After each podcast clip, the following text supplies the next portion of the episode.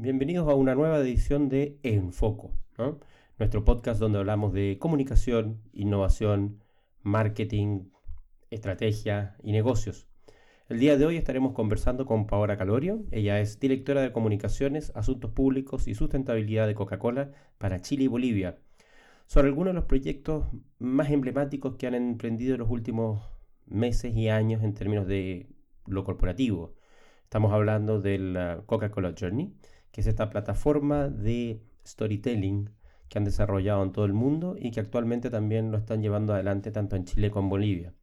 Vamos a conversar también con ella sobre los desafíos de la empresa en cuestiones tales como medio ambiente o, por ejemplo, el agua, un tema cada vez más, más importante y relevante como es el medio ambiente. Paola es, es alguien que conozco hace mucho tiempo, con quien hemos trabajado y ya desde hace un buen tiempo que está a cargo de una de las marcas más importantes del mundo en nuestro país. Así es que sin más uh, introducción, vamos con la entrevista.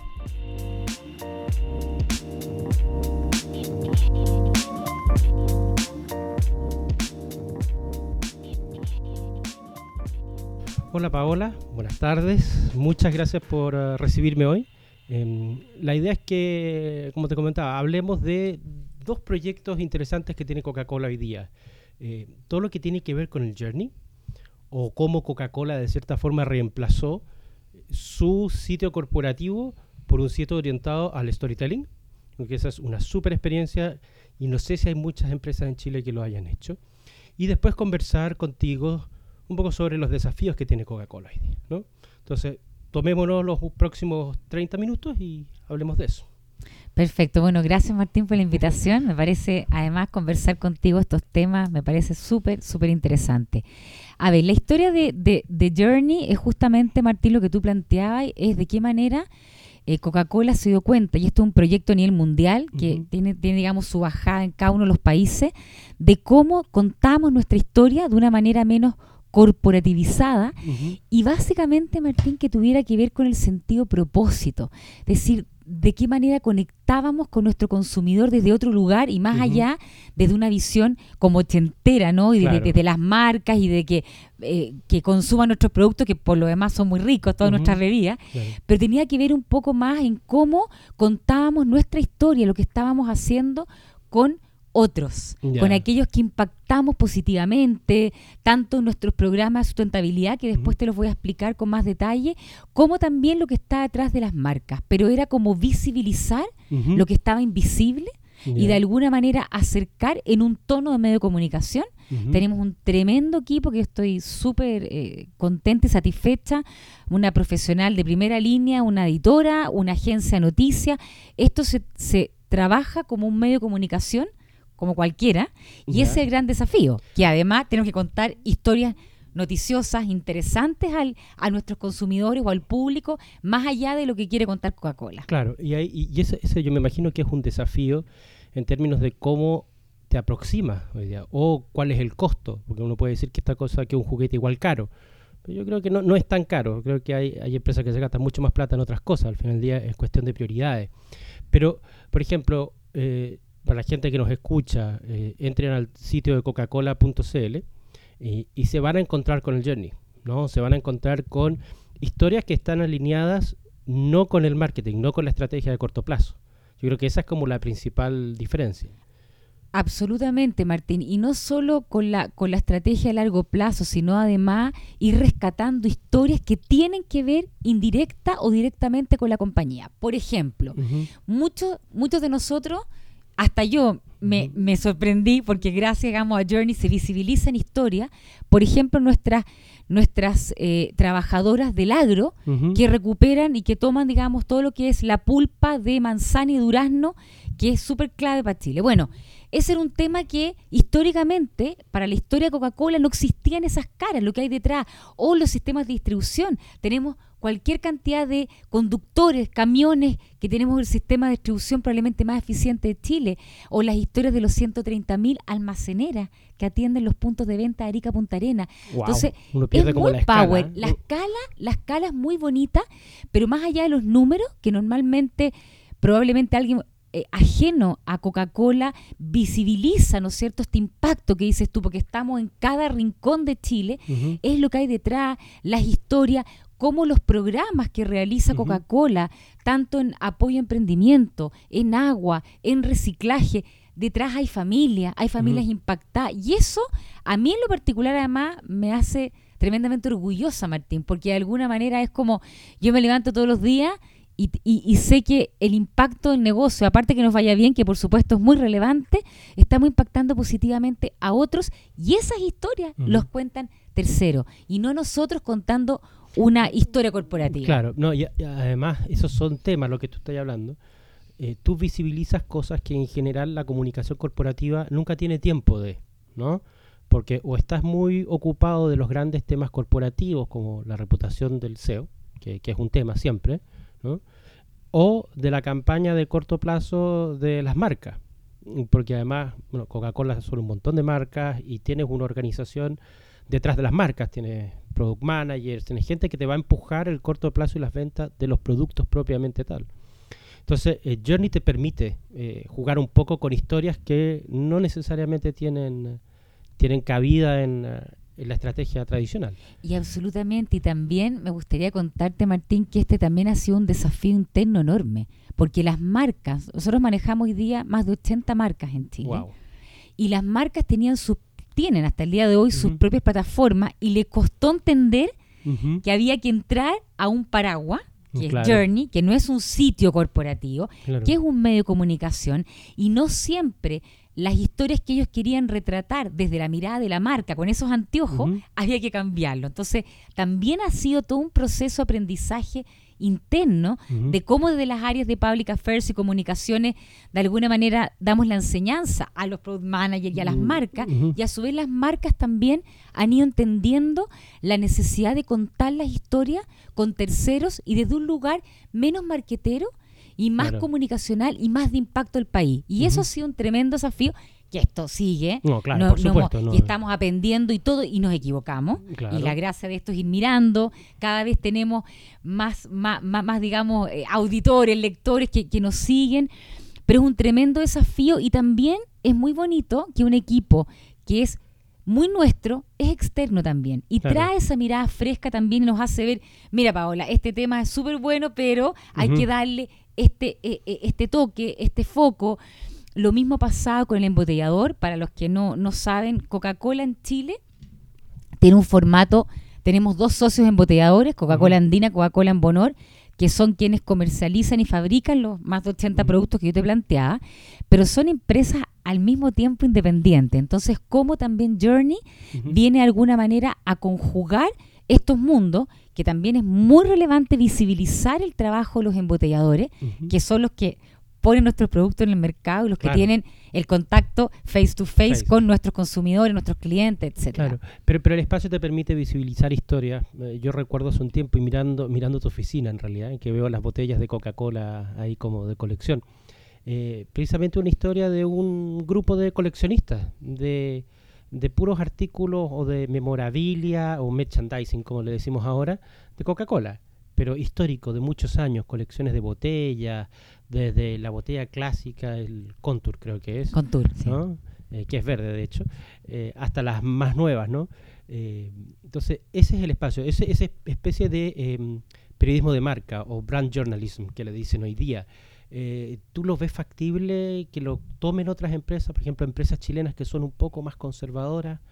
¿Cómo, lo ves? Yo, yo creo, Martín, y sin ánimo de ser autorreferentes como compañía, pero yo creo que el mundo cambió y la comunicación de las compañías cambió. Por lo tanto, cualquier compañía hoy día que busque acercarse más que al consumidor, a la ciudadanía, requiere tener, a mi juicio, este cambio. A lo mejor por supuesto que es súper perfectible. Nuestra apuesta es Journey, iremos aprendiendo cómo lo estamos haciendo. Pero más allá de quedarnos en el modelo, sí estoy convencida, Martín, que la comunicación de las compañías tiene que cambiar y tiene mm. que ir hacia los storytelling, hacia la historia de terceros, de cómo las compañías somos capaces de impactar a las comunidades. En el caso Coca-Cola, Coca-Cola es una compañía multinacional, pero Coca-Cola Chile está aquí para quedarse, tiene 83 años de historia, por lo tanto es muy y la compañía tiene 133 en el mundo, por lo tanto la localidad es sumamente relevante. Por eso es que también en el caso nuestro, Martín, eh, eh, hay una diferencia entre lo que es Journey Corporate, Ujú. digamos en Estados Unidos, Atlanta, que es la matriz nuestra, y cada uno de los países tiene su propio Journey y el Eso desafío es la localidad. Eso es súper interesante porque en general, y al menos eh, en mi experiencia también, eh, estos contenidos tienden a centralizarse, ¿no? Entonces tú, tú ves las pláticas en vez de conversaciones, ¿no? Y así un montón de cambios eh, locales porque el, el idioma es local, ¿no? Eh, no sé, es como tratar de convencer a un mexicano de que una torta es dulce y no salada, ¿no? Que no puede ser de jamón, como, como diría el chavo. Este, entonces hay un desafío y creo que tú, como bien tú dices, en el tono. ¿no? Eh, hablar o trabajar en storytelling implica que tú te pones al nivel de la persona con la que estás hablando. Ya no hablas desde Coca-Cola como el típico eh, encabezado de los comunicados. ¿no? Coca-Cola, líder mundial en botellas, entre paréntesis, nombre de la acción, ¿no es cierto? ¿Anuncia qué? Puntos. Absolutamente. ¿no? Absolutamente. Creo que es, es fundamental y además porque si bien nosotros acá estamos, Martín, en Chile y nosotros pertenecemos a la unidad de negocios de South Latin, que somos países vecinos, ¿no? Perú, Bolivia, Argentina, Paraguay, Uruguay, y uno tendería a pensar que las ma- los macro temas son los mismos, las realidades son sumamente sensibles. Para nosotros, por ejemplo, hoy día el tema de la migración es un tema súper relevante y que tenemos que de alguna manera plasmar.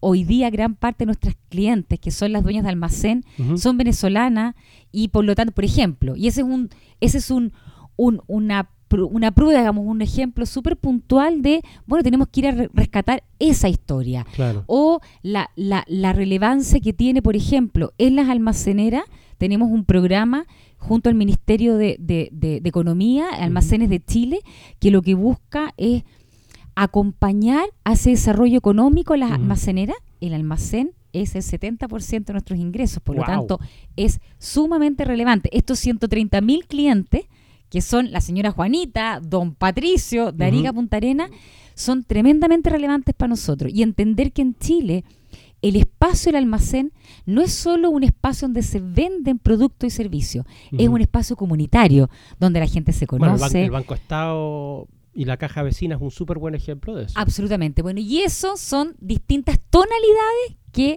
Journey Chile tiene que tener porque tiene que reflejar.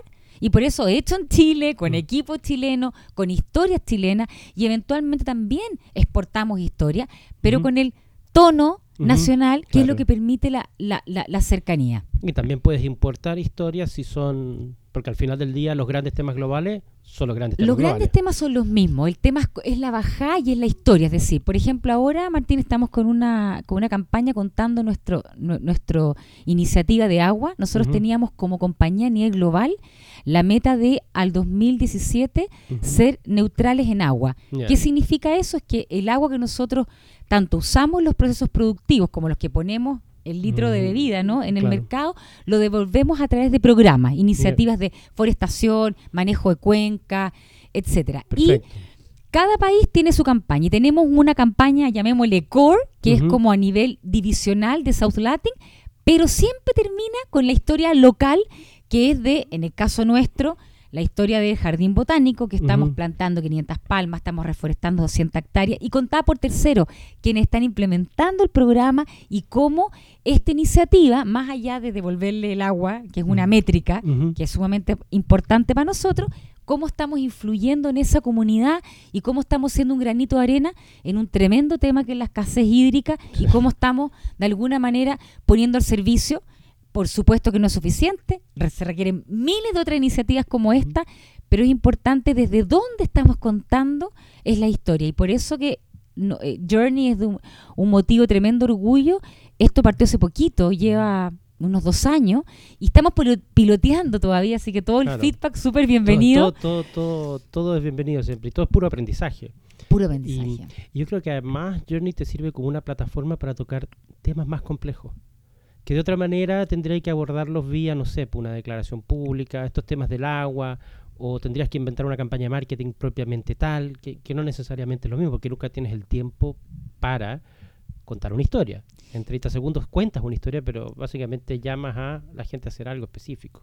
Y, y, y además yo creo, Martín, que para mí el foco de esto es que no es Coca-Cola quien cuenta la historia. Y me parece que es mucho más real. Esos testimonios son reales, no son Eso es muy- Es muy difícil, eso es la parte más difícil del trabajo, de hecho. Exacto, y para, para nosotros es el tremendo desafío con el equipo constantemente ir buscando dónde están esas historias y que cuenten, y que probablemente cuentan historias que tienen un perfil distinto a la que yo habría armado desde la mirada corporativa, claro. pero esa es la riqueza, también ese aprendizaje de cómo, cómo estamos de alguna manera impactando, generando nuevas iniciativas que muchas veces parten de los propios equipos de Journey que van a reportear que sacan esa historia y llegan acá a la mesa, oye Paola, ojo, mira, está pasando esto en esta zona, podríamos hacer algo y muchas de iniciativas o programas conjunto con municipios, etcétera, nacen también Claro, de esta conexión. de esta conexión. Entonces me parece que además es muy bonito, es muy es muy virtuoso el círculo que se crea a partir de esta historia o de este canal llamado Journey. Ahora, pero Journey no te aísla del resto, ¿no? O sea, siguen teniendo los otros temas, el tema del agua, como tú mencionaste, eh, los temas de la disrupción. Hoy día todas las todas las empresas, cualquiera que sea, está sufriendo de una o de otra manera algún proceso de disrupción. ¿no? Entonces, ¿cómo está Coca-Cola en esas disrupciones? Porque Total. hay Con- muchísimas. Con, muchos desafíos, con muy poco tiempo aburrirnos, Martín. a mí me gustaría, como mencionar, como tú planteabas, eh, planteas de estos procesos, hay dos grandes temas. Eh, uno que ya es un poquito pasado en el sentido que ya Coca-Cola Chile lo incorporó bastante rápido y no exento de, de- de- de mucho temor, que fue a partir de de etiquetado, cómo reformulamos todos nuestros productos. Hoy día de los 80 productos que comercializamos, solamente dos tienen sello Alto En. Sacamos 38 mil toneladas de azúcar en los últimos dos años. Tema y eso- azúcar. Y eso tiene que ver con un tema, por un lado, evidentemente había, y ya veníamos trabajando hace 5, 8 años desde Coca-Cola a nivel mundial en cómo ofrecer productos más saludables, entendiendo que queremos ser parte de la solución a un gran problema que se llama obesidad y que nosotros no somos el culpable, pero somos parte de. Por lo tanto, teníamos que subirnos al carro de cómo de alguna manera acelerábamos los procesos de innovación, básicamente en cómo tener productos igual de ricos, saludables, con menos azúcar, y eso fue un proceso que también ayudó en Chile. En Chile somos bastante business case, lo cual es bastante entretenido. Eh, y digamos como, como cabeza serie, y aquí Chile ha liderado los procesos en el mundo de reformulaciones a este nivel y, y también con muy buenos resultados. Hemos hecho cosas muy novedosas, por ejemplo, los famosos sampling o testeos de Testeo, productos. Claro. Se hacía normalmente, Martín, en, en espacios ABC1 Ujú. y, eh, y el problema que tenemos es un doble tema. Primero, la obesidad no está en la ABC1, la obesidad No, está en... Hay, en- un, hay, en- una, hay una línea directa entre nivel de educación, ingreso, versus niveles de obesidad. En Chile y en todo el mundo. Absolutamente. Y sumado a eso, teníamos un tema de idiosincrasia. En varios sectores de nuestra población, el concepto de la comida, comillas, saludable o sin azúcar o sin ingredientes críticos, grasa, etcétera, era una cosa un poquito como de elite, incluso de mujeres. Había, se hicieron estudios sociológicos y había mucho tema de resistencia. Claro. Bueno, ¿qué hicimos? Cuando éramos chicos Sí. sufríamos de, de desnutrición infantil. Los niños se morían de hambre. El CONICIT partió para niños Claro. desnutridos y hoy día está luchando contra la obesidad. Contra la obesidad, ¿no? Eh, claro, entonces el concepto es de guagua gordita, guagua sana. Exactamente. Bueno, ¿y qué hicimos? Te pon- pongo un ejemplo para, para graficar. Se hizo por primera vez en Chile 3 millones de testeos en espacios de, de eh, cierta zona de la población que no estaba habituada. ¿Dónde fuimos? Fuimos al mall, a las ferias libres, a terminales de buses, a dar a probar Coca-Cola sin azúcar. Claro. El resultado es que Coca-Cola sin azúcar hoy día es el, el producto Coca-Cola que crece a dos dígitos en los últimos tres años, pero lo bonito, digo, más allá de- del número de venta, es como cuando tú estás convencido a nivel estratégico de, de- de una, de una forma, cómo puedes ir ayudando a cambiar esos hábitos. Y hoy día hay más población que está abierta a reemplazar ingredientes críticos Claro. y dar, por ejemplo, en el caso nuestro, que es azúcar. Eso es como un ejemplo. Claro. Otro tema que para nosotros es súper relevante y que también conecta obviamente con la ciudadanía es el tema de la basura Ah, la basura. y cómo ya. nos hacemos cargo del reciclaje. Y una vez más... Todo un tema. El Una tema de vez. los empa- todo el, el tema del empaquetado, las bolsas plásticas, las, las botellas. botellas. Y a ver, y acá también de nuevo, Chile como cabeza serie. Chile es el, el primer país que sacó una ley de etiquetado con las características, de hecho es una ley que hoy día se está exportando a varios países. Y en el caso de medio ambiente tenemos eh, arriba, digamos, de la mesa, ya está eh, eh, aprobada la ley de responsabilidad extendida al productor, que en chileno significa que aquellos que ponemos productos o residuos en el mercado nos hagamos cargo de esos residuos. Y también hemos ha, ha sido una experiencia eh, muy bonita de trabajo público-privado. Llevamos trabajando con el Ministerio de Medio Ambiente, las empresas, tres años, para cómo ir creando, digamos, una ley que efectivamente ayude y acelere, tal cual como la ley de etiquetado aceleró la reformulación de la industria de alimentos y bebidas para. Restar del, del mercado ingredientes críticos como grasa, azúcar, sodio. Bueno, en el caso, ¿no es cierto?, que es más complejo, pero en el caso de, lo, de, de los residuos es cómo aceleramos un proceso de reciclaje que es lo más sensible hoy día. Y ahí yo diría que, bueno, ya llevamos trabajando harto tiempo. La semana pasada eh, eh, eh, lanzamos el primer piloto de un sistema de gestión de residuos quienes quienes nos tenemos que organizar entre las empresas. Somos una anteliquia que somos 20 empresas hoy día de distintos rubros que ponemos envase y embalaje en el mercado y ver cómo vamos a pilotear en Providencia, en Quilicuri, Colina, cómo se comporta el ciudadano cuando le ponen separación en sus hogares, en sus Perfecto, domicilios. claro. Es que Y, pero vamos a ver, porque no necesariamente porque estén, ¿no es cierto?, lo, lo- la- la- las bocas de reciclaje, la gente realmente va a cambiar sus hábitos. Hoy día reciclamos No, un y- 4%. Y tenéis que fijarte también el resto, el resto de la cadena. Si pasa un camión que se lleva las tres cosas, no, no tiene, no tiene ningún sentido. Exacto, entonces estamos piloteando eso, evidentemente mucha infraestructura que hay que, hay que financiar, financiar, los claro. camiones, el que luego esos residuos lleguen a una planta de separación para luego sea, tengan su conversión en otros productos, por ejemplo nuestras botellas de plástico que son 100% reciclables terminan en cajas de cranberries o de, fruta, poleras, zapatillas, pero para que eso ocurra tiene Hay que que haber poder captarla. Exactamente. Bueno, y ese te diría que es uno de los grandes desafíos como chilenos, como mundo, como ciudadanía y por supuesto como compañía. Nosotros, Son, son dos temas globales, Pau. ¿no? absolutamente. O sea, el azúcar es pues una, una brutalidad, pero es el tabaco del siglo XXI. ¿no? Y si tú te das cuenta, las estrategias alrededor del azúcar son exactamente las mismas que las que había alrededor del tabaco hace 25 años. ¿no? Entonces e- es, complejo. ¿no? Eh, y es curioso porque en otros países eh, que no tienen norma etiquetada y que la están exportando, tengo entendido, ha sido mucho más complejo esto. ¿no? Lo mismo pasa con el reciclaje. Eh, y toda esta conciencia que nos bajó como país en, no sé, en cinco años, que nos dimos cuenta que estábamos o utilizando mucho plástico o será por el cambio climático que ya n- no llueve acá en Santiago, que nos estamos dando cuenta del, del impacto. ¿no? Em, entonces es interesante cómo se van, cómo usted como empresa se han ido adaptando al cambio. Al final del día no, no podéis luchar contra él. no podéis luchar y yo creo que compañías como Coca-Cola, Martín, tenemos una tremenda responsabilidad como, como líderes de las industrias de ir empujando y ir llevando de alguna manera la agenda, ayudar a empujar la agenda. Nosotros, por ejemplo, estamos con un montón de innovación en empaques para reducir. Una cosa es que nuestras botellas son 100% reciclables y eso ya es un must que es muy relevante. Pero junto con eso es cómo metemos innovación. El año pasado sacamos dos empaques, eh, Vital Ecoflex y, y la línea de jugo Andina del Valle, que redujimos 40% de plástico. Eso significa Mm. que si yo lo sumo, estoy dejando de poner en el mercado cerca de 1.800 toneladas de plástico al año. Y eso son, y la idea es seguir, vamos a seguir ahora con Benedictino, la idea es siempre estar en la innovación, porque la verdad que el tema de la basura y el tema de la contaminación, el tema del agua, el tema del cambio climático, la verdad que más que un desafío es hoy una urgencia claro. y evidentemente creo que tenemos una tremenda responsabilidad.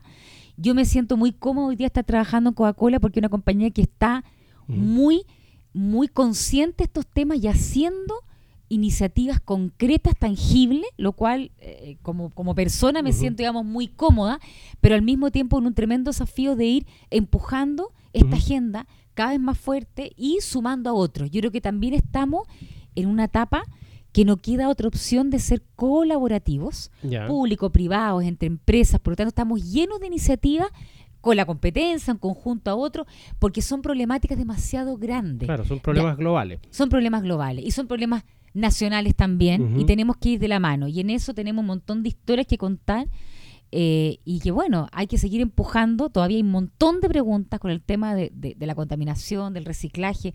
Pero sí, yo también soy bastante positiva. me, alegan a veces mi exceso de positivismo, mirar las cosas. Porque yo creo que cuando tú a la ciudadanía le entregas las herramientas adecuadas, yo creo en los cambios. Eh, para mí la mejor prueba, independiente que una norma prohibitiva, como el caso de, de, las, de, las, de las bolsas plásticas, todo el mundo, tú preguntabas, Martina, hace un tiempo atrás, te decían, estáis loco, esto es imposible. El chileno no, no va a poder.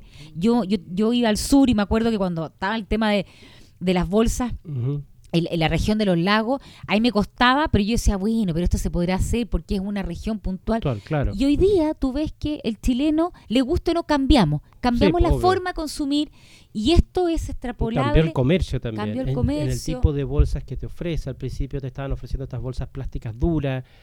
Hoy día ya ves, por ejemplo, bolsas de papel. ¿no? Eh, y que son mucho más baratas y que puedes usarlas una vez, que cuestan 100 pesos. El otro día estaba en el supermercado, 100 pesos la bolsa de papel. ¿Ya? Porque siempre se me olvida la, de plástico. ¿no? Pero en Chile también hay cosas que yo no he visto en otros países. Por ejemplo, las botellas retornables. Bueno, la botella retornable es nuestra caballito de batalla, eh, Martín. Eh, para poner un poquito en contexto, Coca-Cola tiene dos tipos de empaque, ¿no? Las botellas plásticas de un solo uso, las latas, que son estas PET que son 100% reciclables. Eso quiere decir que si son llevadas a un punto limpio o separadas de origen, le damos la oportunidad que sean circulares y que vuelvan, ¿no es cierto?, a, otro destino, ya sea en botella u otras cosas. Pues la botella retornable es una botella que no puede ser más circular, dependiendo si es de plástico o de vidrio, da entre 13 a 35 vueltas antes de ser retirada al mercado. Y además es tremendamente circular porque como a mí como embotellador, yo necesito esa botella, el, el propio camión que va a dejar la botella del almacén de la señora Juanita, lo retira, lo lleva a nuestras plantas, se lava, pasa por todo el proceso y vuelve al mercado. Cuando esta botella deja de tener su vida útil, o porque está fea, se pone como, o porque se rompió, se chipea y se vuelve a convertir o en jabas o en otras botellas, por lo tanto es tremendamente circular. Además es más barato, porque evidentemente yo para mí como consumidor, es más barato. Le cobro menos porque evidentemente no estoy cobrando el empaque. Por lo tanto, es un llamado a que tal cual como ya tenemos en la mente, ¿no? Llevar la bolsa papel al supermercado, bueno, es cuando como planifiquemos mejor nuestro consumo, nuestras compras, vayamos al supermercado con la bolsa y con la botella para que de alguna manera estimulemos más el consumo de los empaques retornables. Chile es el país que tiene más alta tasa de retornabilidad en el mundo. Y por lo tanto, Argentina tiene como un 9 y nosotros un 47.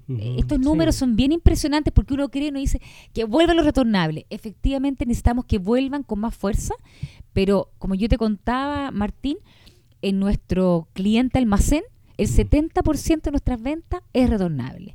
Y lo que tenemos que empujar es mayor consumo en los supermercados, eh, el canal como llamamos nosotros Oreca, que es el de los restaurantes, hay mucho retornable. Nuestra botellita a, la mesa. Eh, mi llamado es a que como consumidores tomemos conciencia y impulsemos mayor uso, retornabilidad. También pueden encargar a micocacola.cl ah, y te van a dejar a la casa la, bebida retornable, que está muy buena. Además hay, buenos, hay buenas promociones, hay varios productos.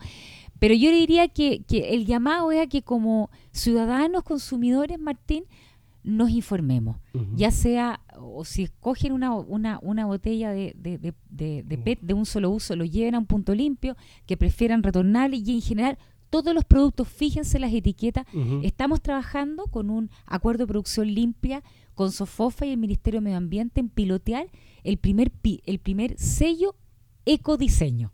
Ah, Entonces, está bueno eso está muy bueno. Esto es parte de la ley REP y estamos apurando el proceso para que aquellos productos, como por ejemplo que yo te contaba, nuestra botella vital que tiene 40% menos, de plástico, sea un piloto y que tenga este sello y el consumidor, tal cual como, llamémosle, peyorativamente, hay un alto en con ingredientes, digamos, con más ingredientes críticos en un producto que haya un, haya un, un Un sello, sello de verde, verde, que claro. diga, mira, yo en realidad escojo este producto versus otro porque este producto me garantiza que tiene reciclabilidad y que no va a terminar en el basurero o en un océano, por ejemplo. Perfecto. Perfecto. Oye, eh, se, se nos acaba el tiempo, pero mm, quería agradecerte la, la conversación.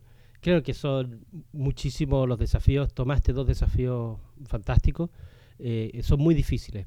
Em, yo creo que como Coca-Cola tiene la capacidad de apalancar también experiencias de otros países, aprender local, jugar en esa última milla, ¿no? La importancia, como algunos le dicen, el tropicalizar el contenido, y eso evidentemente es clave. Y hacerle la invitación a, a la gente que escucha el podcast a que visite la página, que conozca más de lo que es Journey y conozca un poco más desde un storytelling distinto a lo que es Coca-Cola. Así que Excelente y muchas gracias por la tiempo. invitación. Y dejo a mm. todos invitados que nos visiten y comenten. Sí, pues que nos comenten, ¿ok? Y se suscriban. Gracias, Paula. Gracias, chao.